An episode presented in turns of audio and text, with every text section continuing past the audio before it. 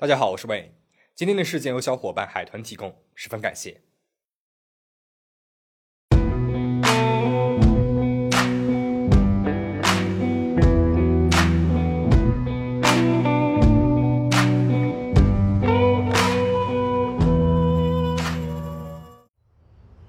一九八五年十二月二号凌晨四点五十分，美国康涅狄格州小镇新米尔福的九幺幺报警中心接到了一通电话。电话里面的女人语气急促，带着哭腔，说自己的父亲倒在了一楼的血泊当中，没有了呼吸。警察立马赶到了现场，遇害人叫埃弗雷特·凯尔，六十五岁，是一个退休的卡车司机。他和女儿戴安娜·科伦坡住在一起。他头上被狠狠的重击，身上被刺了二十七刀，颈静脉都被割破了。一楼的墙上、厨房边、窄窄的过道上全是血迹，凯尔就倒在了过道上。身子下面还有一块金属扣一样的东西，警方认为凶器是一把刀，而那个金属扣就是从刀上掉下来的东西。在金属扣上、墙上都有一些不完整的指纹，房子里面还有两组带血的鞋印。女儿科伦坡说，她一整晚都在家里，她睡在二楼，父亲睡在一楼。父亲身体很不好，常常咳嗽，一晚上他只听到了父亲的咳嗽声，其他就没有听到什么动静了。一直到他口渴起来，去一楼的厨房倒水喝，才发现父亲遇害了。那然后呢？他就报了警。但是很奇怪呀，凯尔遇刺的时候肯定会有叫喊声，现场呢也肯定会有打斗的声音。克伦坡在二楼连咳嗽都能够听到，怎么会没有听到什么动静呢？架不住警方再三盘问，克伦坡改变了说法。他说其实自己晚上九点多钟就出去了，在外面和情人待在了一起。一直到四点半才回到家。之前说谎呢，是因为不想让自己的男朋友知道自己出轨了。克伦坡说，他回到家之后就发现父亲遇害了，但是一直到四点五十分他才报了警，因为自己很害怕。另外，克伦坡还告诉警方，房子里面的一些衣服、一个录像机、一些珠宝和钱币不见了。警方初步判断，这是一起入室盗窃引发的命案。凯尔应该是在和歹徒搏斗的时候不幸被刺，失去了生命。于是，警方开始搜集当地以及附近的窃贼名单，并且想通过专门买卖赃物的销赃商找一些线索。很快，警方便通过了一个销赃商，锁定了两个名字：肖恩·亨宁和拉尔夫·百奇。十七岁的亨宁和十八岁的百奇是街上的小混混。凯尔遇害三天之前，他俩在新米尔福小镇附近的一个城市丹伯里偷了一辆1973年的别克君威，然后开车去了新罕布什尔百奇的妈妈家里，看望了一下百奇的妈妈。同行的还有亨宁的女朋友蒂娜。因为那几天一直下着雪，雪很厚，路上他们的车子呢被困在了雪里面。他们把车子从雪里面推出来的时候，把车子上的那个消音鼓啊给弄坏了。所以一路上，那辆别克君威一直是轰轰作响。十二月一号，三个人从新罕布什尔回到了丹伯里，到他们的朋友斯坦利那里拿了一点可卡因。斯坦利呢，也是一个销赃商，警方就是通过他找到了亨宁和百奇。斯坦利说，十二月一号半夜十一点多，亨宁和百奇拿了可卡因后，就开着别克车轰轰的走了。他们说要把亨宁的女朋友蒂娜送回家去，而蒂娜家。就在距离案发地点凯尔的家两英里的地方，所以案发的时候，亨宁和百奇很有可能就在附近。除了地点符合，还有一个让警方认为歹徒就是亨宁和百奇的原因是，有两个邻居说，在半夜十二点十分到十二点半之间，听到了很吵的汽车的轰鸣声，车子在凯尔家附近停了二十到三十分钟左右。虽然邻居说他们没有看清楚车子长什么样子，也没有看到有人下车，但是警方这就联系起来那辆很吵的汽车轰鸣声，那不就是那辆没了消音鼓的别克汽车吗？虽然其中一个邻居说他还出去看了一看，那个车子的尾灯呢不像是别克车的尾灯，但是警方却认为也许是太黑了，他看错了。十二月四号，案发两天之后，警方找到了亨宁，审问了他。这个时候，亨宁已经知道了凯尔遇害的事儿，因为他的朋友斯坦利，也就是那个销赃商，他已经告诉过他了。当然，亨宁呢，他矢口否认自己和这起谋杀案有任何关系。警方把凯尔的照片给他看，他说这张脸啊有点眼熟，好像在镇子上面见到过，还问警方，凯尔他是不是有纹身呢？这可好了，凯尔他的确是有纹身的，但是纹身都是在比较私密的地方，照片上面根本就看不到。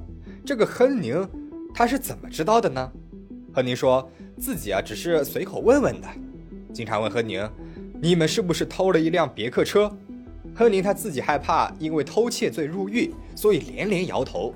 但是最终是架不住警方再三的询问，亨宁承认自己和百奇确实是偷了一辆车子。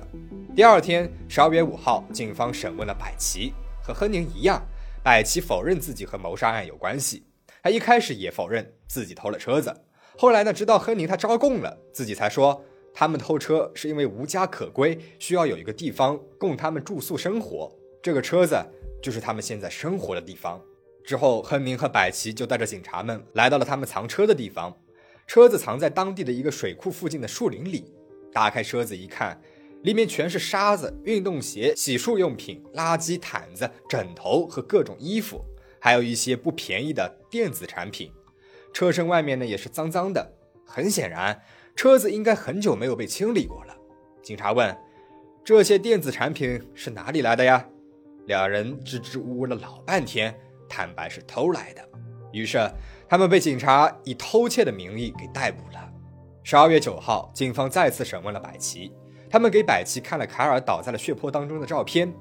百奇惊恐地发抖了起来，甚至还从椅子上掉了下来。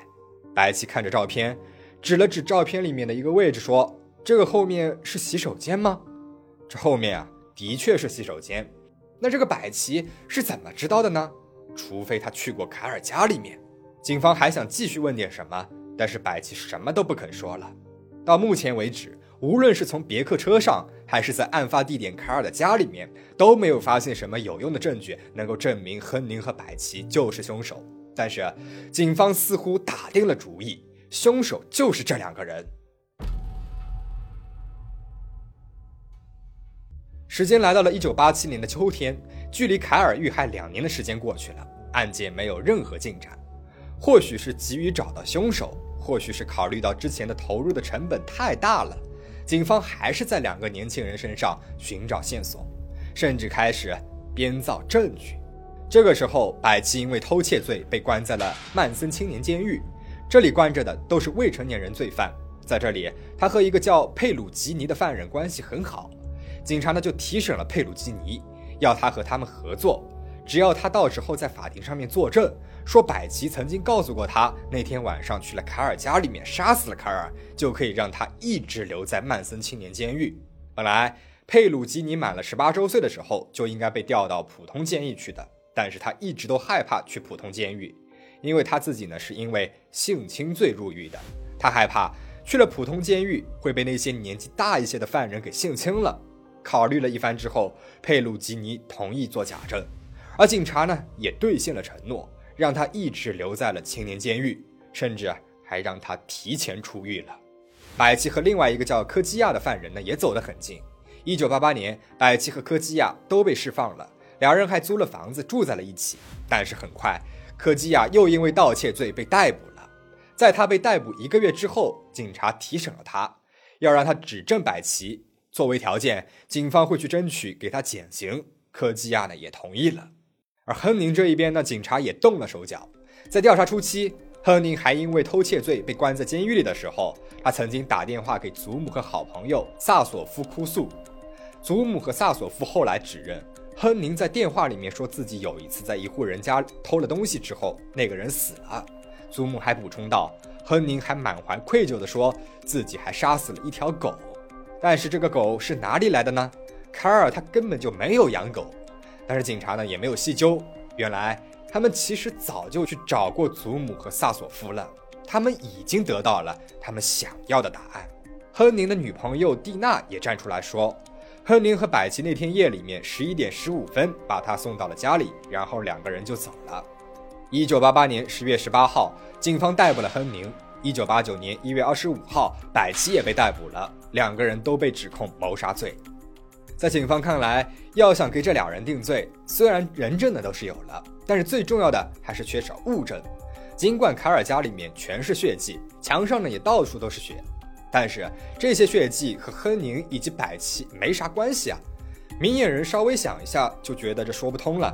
如果是他俩杀的人，刺了人家那么多刀，那么现场一定会有他俩留下的什么痕迹。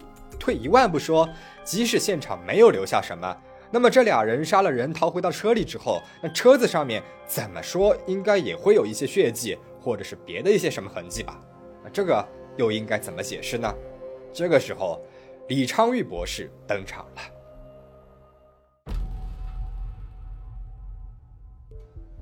李昌钰博士，相信大家都有所耳闻。他是著名的刑事鉴识学专家，破过多起大案悬案，被称之为当代福尔摩斯。我之前也讲过几起因为有他参与才破了案的事件。